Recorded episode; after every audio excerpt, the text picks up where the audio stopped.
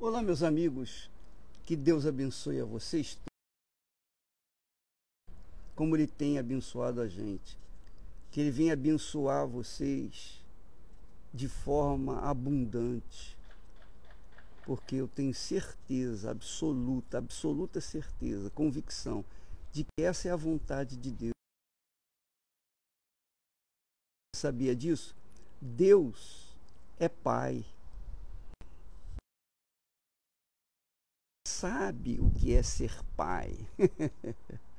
Muito interessante isso. Ele sabe o que é ser pai. Mas, como todo bom pai, tudo o que os filhos pedem, mas tudo o que os filhos precisam. Imagine se o pai fosse fazer a vontade de todos nós ia ser um inferno esse mundo pior do que do que é. Porque cada um tem uma vontade e cada um quer fazer a sua própria vontade, é, fazer prevalecer a sua própria vontade. Não, Deus não trabalha dessa forma. Deus trabalha com disciplina, com ordem, com justiça. Deus é justiça. Deus é perfeitamente justo. E tudo que é injusto contraria a Deus. Tudo que é errado contraria o certo. Tudo que é injusto contraria o que é justo. Deus é justo, é justiça. Mas na sua grandiosidade de compaixão, de misericórdia, de paciência, então eu penso que o critério que ele usa para abençoar as pessoas é na base da sinceridade. Porque uma pessoa sincera, o meu caro Miguel, uma pessoa sincera, normalmente eu penso que é justa. Ela é sincera, quer dizer, transparente, ela não quer esconder nada, ela quer. A vida dela é aberta, ela não tem nada que esconder. Então Deus abençoa aquele. Ele, ama os sinceros. E por conta disso, dessa sinceridade, ele vê em nós o grande desejo de ajudar as pessoas. Você está assistindo agora essa, esse live e, e, e dizendo assim, eu tenho certeza dizendo para si mesmo: ah, se eu pudesse estar no mar da Galileia agora, ah, se eu pudesse estar assistindo, vendo aquele mar onde Jesus andou, onde Jesus parou o vento, a tempestade, onde Jesus é, caminhou né, com os seus discípulos por toda a Galileia. Eu gostaria de ver o, o que o bispo está vendo. De fato, por conta dessa sua seu desejo, eu penso, eu creio que só pelo fato de você ver estas imagens simples, que a gente não está mostrando quase nada, porque nós temos nossos limites de transmissão. Mas o pouquinho que você vê já é suficiente para transmitir espírito, o espírito de Deus para você. A Bíblia fala que a alma farta pisa o favo, quer dizer, despreza o favo de mel. Mas a alma faminta, que é, é o que Jesus busca, né? O Espírito Santo busca. A alma faminta. Até o, para a alma faminta, até o que é amargo torna-se doce. Então, eu quero mostrar um pouquinho dessas imagens para você são, são pouquinhos, são coisas insignificantes, mas que o espírito dessas imagens, que é o espírito da criação, o espírito de Deus venha possuir você aí mesmo onde você está. E nós sabemos, enquanto você assiste aí essas imagens, nós vamos contar um, o, o Bispo Miguel vai contar um, um pouquinho da história dessa cidade, que vale a pena você saber para poder se situar do porquê que Jesus veio, veio justamente para esse lugar. É. Miguel. Nós vemos hoje a Galileia, achamos o local lindo, turístico. Só que quando nós lemos a Bíblia, nós entendemos que essa região era um vale de tormento e sofrimento. Porque Roma pressionava e aprisionava e extorquia os humildes, os pobres aqui dessa região. Então existia uma pressão muito grande para se pagar os impostos para Roma e pagar os impostos para Herodes, para a construção dos seus palácios, construção de Jerusalém, onde existia uma atratividade muito grande.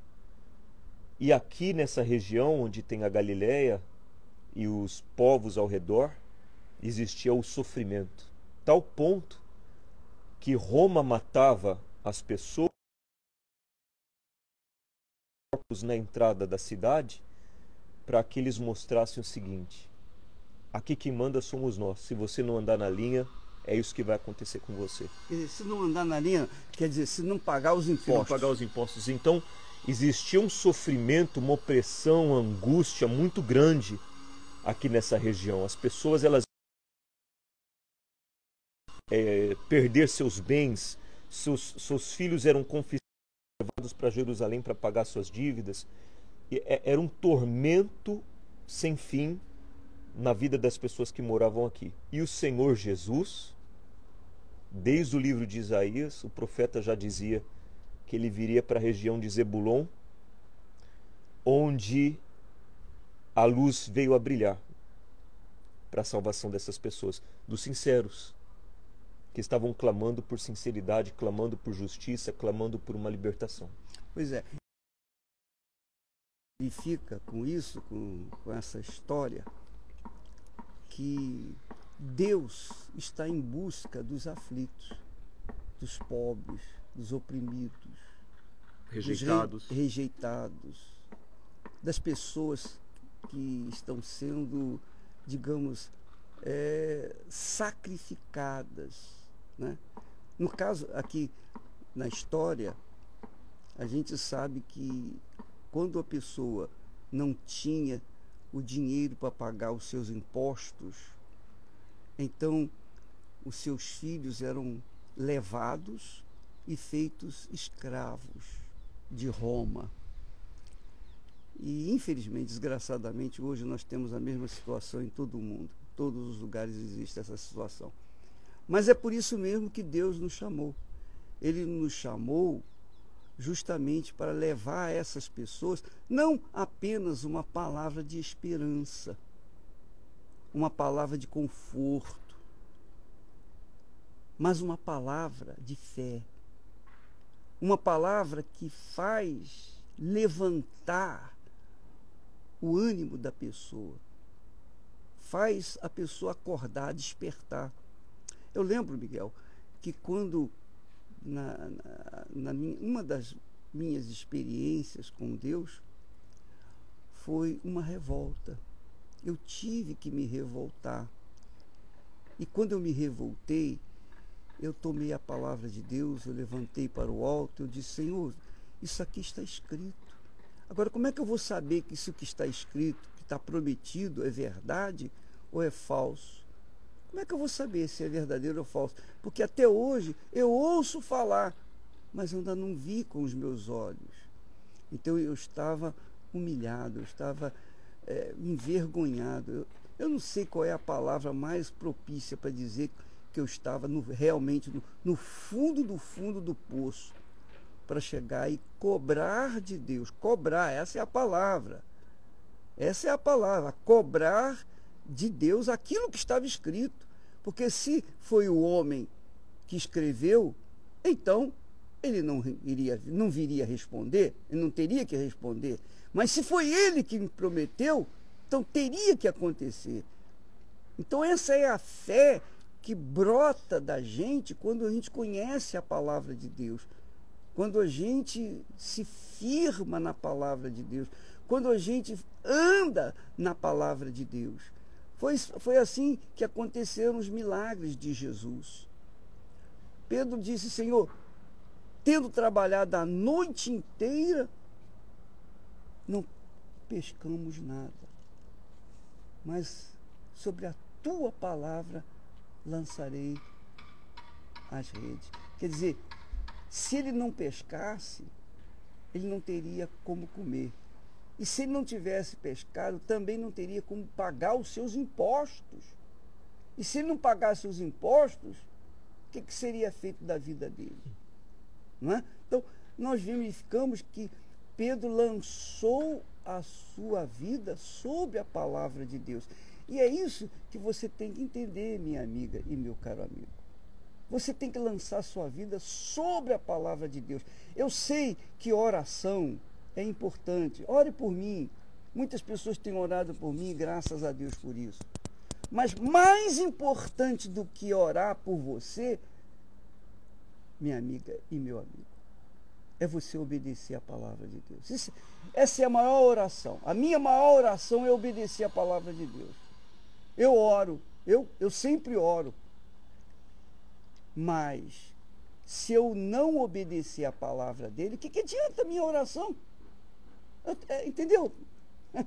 Não tem fundamento, não tem explicação, não tem sentido. Então, quando nós tratamos da palavra de Deus, e aqui, quando você vê esse mar, a palavra se cumpriu nesse mar num momento difícil para os pescadores. Porque desse mar saía a vida para eles, saía os impostos, saía a comida para sustentar a família, etc, etc. A vida deles estava aqui neste mar. E aqui e daqui, Roma oprimia essa, essa, as pessoas mais pobres e humildes que viviam nessa região relegada ao desprezo, não é isso? Hoje é uma região maravilhosa, linda, como você assim, nós vemos aí. É lindo.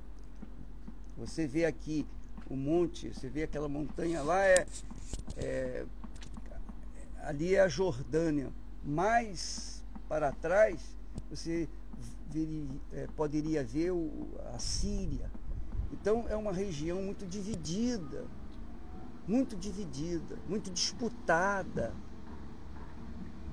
Então, a quem Deus vai ouvir nesse, nessa situação crítica em todo o país, em todo o mundo? Ele vai ouvir aqueles que estão realmente aflitos, que o invocam com sinceridade, com a fé.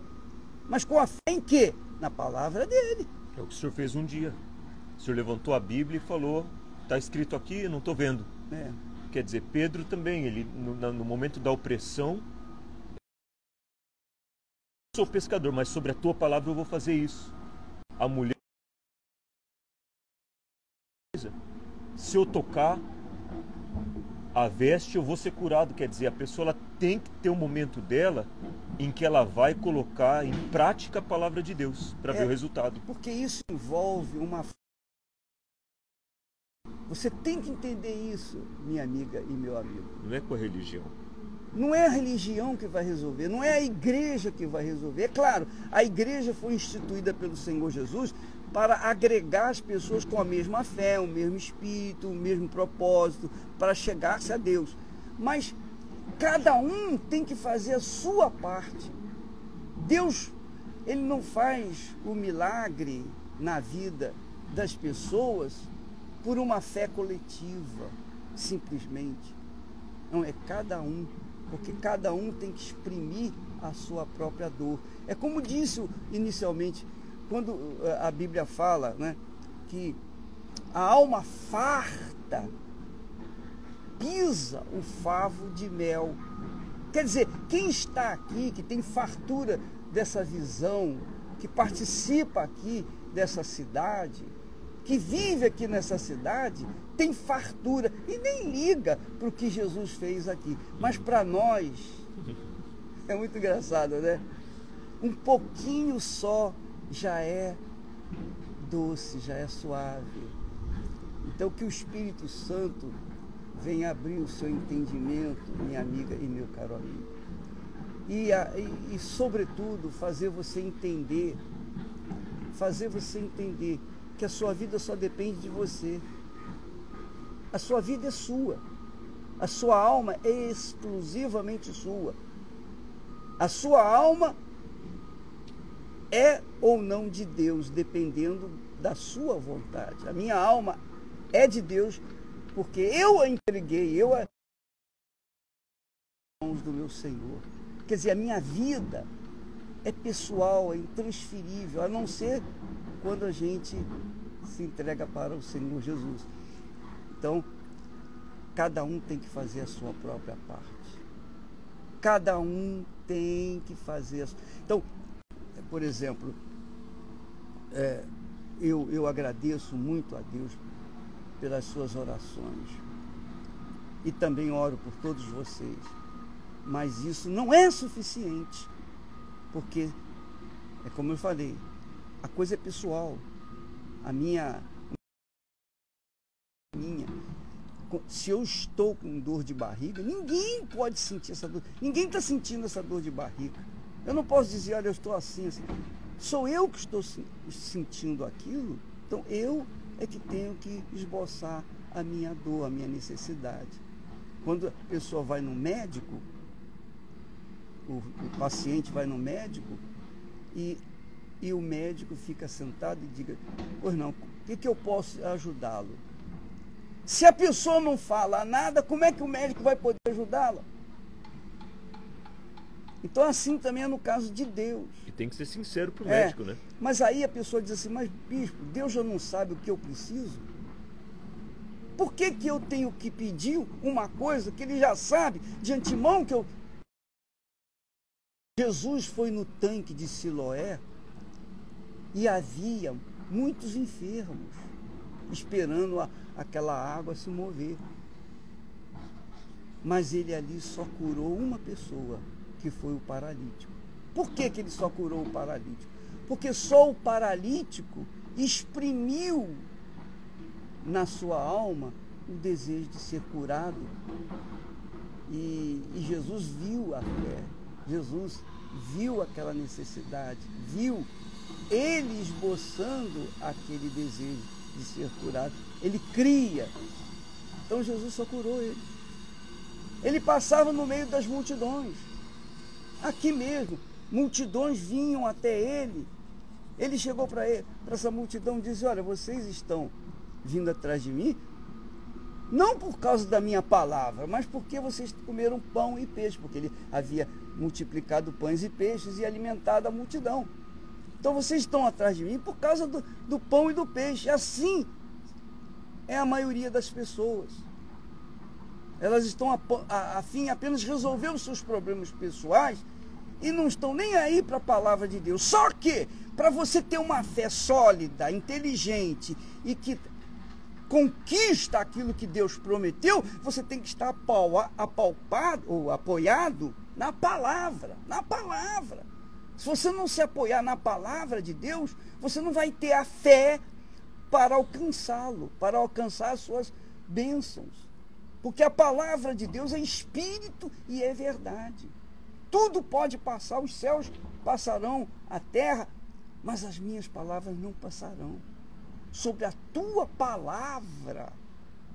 Então Deus, Deus marcou, marcou, nós postamos aquela, né, aquela palavra de. É, da circuncisão com a palavra. Brit Milá. Brit Milá. Brit Milá. Quer dizer. Aliança com a palavra. Aliança com a palavra. Que não tem como voltar atrás. Não tem como quebrar. Então, na aliança, pode explicar aí para eles? Da circuncisão? É. Era feito um, um, um corte para que ele se. Todas as vezes que ele olhasse, ele se lembrasse da palavra que ele empenhou em fazer de Deus o único em sua vida. O primeiro. O primeiro. Quer dizer, houve um empenho da palavra, aliança com a palavra. Estou circuncidando na minha carne essa aliança. Quer dizer, quando a criança era circuncidada, o pai estava dizendo: Olha, Senhor, eu concordo com a tua palavra e também empenho a minha palavra, que foi justamente a Santa Ceia. Na Santa Ceia é uma concordância de palavra. Olha, eu dei a minha vida, eu, olha, eu dei o meu corpo, dei o meu sangue por vocês. Eu espero que vocês também façam o mesmo por mim. Quem, por isso que Jesus diz: quem não comer não tem parte comigo. Quer dizer, quem não concorda fora. É contra mim. É contra mim. Então, a gente aprende muita coisa, mas palavra, lendo a palavra de Deus. E não só lendo, mas colocando-a em prática. E você não precisa saber toda a palavra e colocá-la toda em prática, ou tentar colocá-la toda em prática. Coloca o que você sabe. Só isso é suficiente. pouquinho só já é doce. já é uma doçura, né? Aí se to... o como é que você, como é que diz? O... Um pouquinho já transforma numa fonte. É, já transforma numa fonte. Né? O... A alma farta de religião pisa o mel, pisa o que é o favo do mel.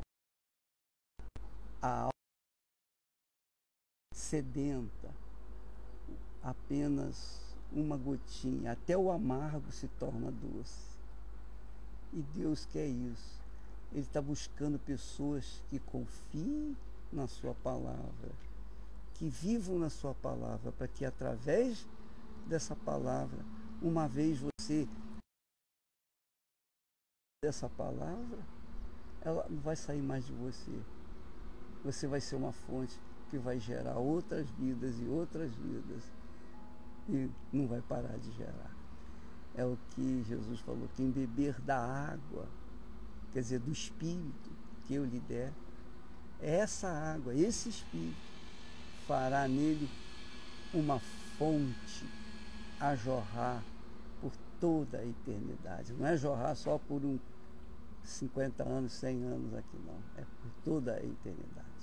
Nós vamos ficando por aqui, falamos muito, muito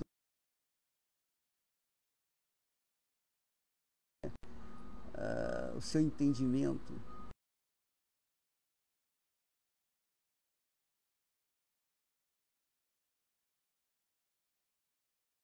Vale mais do que oração, vale mais do que jejum, vale mais do que qualquer outra coisa. É um sacrifício. Não tenha dúvida, é um sacrifício. Porque você negar a si próprio para fazer a vontade de Deus é duro.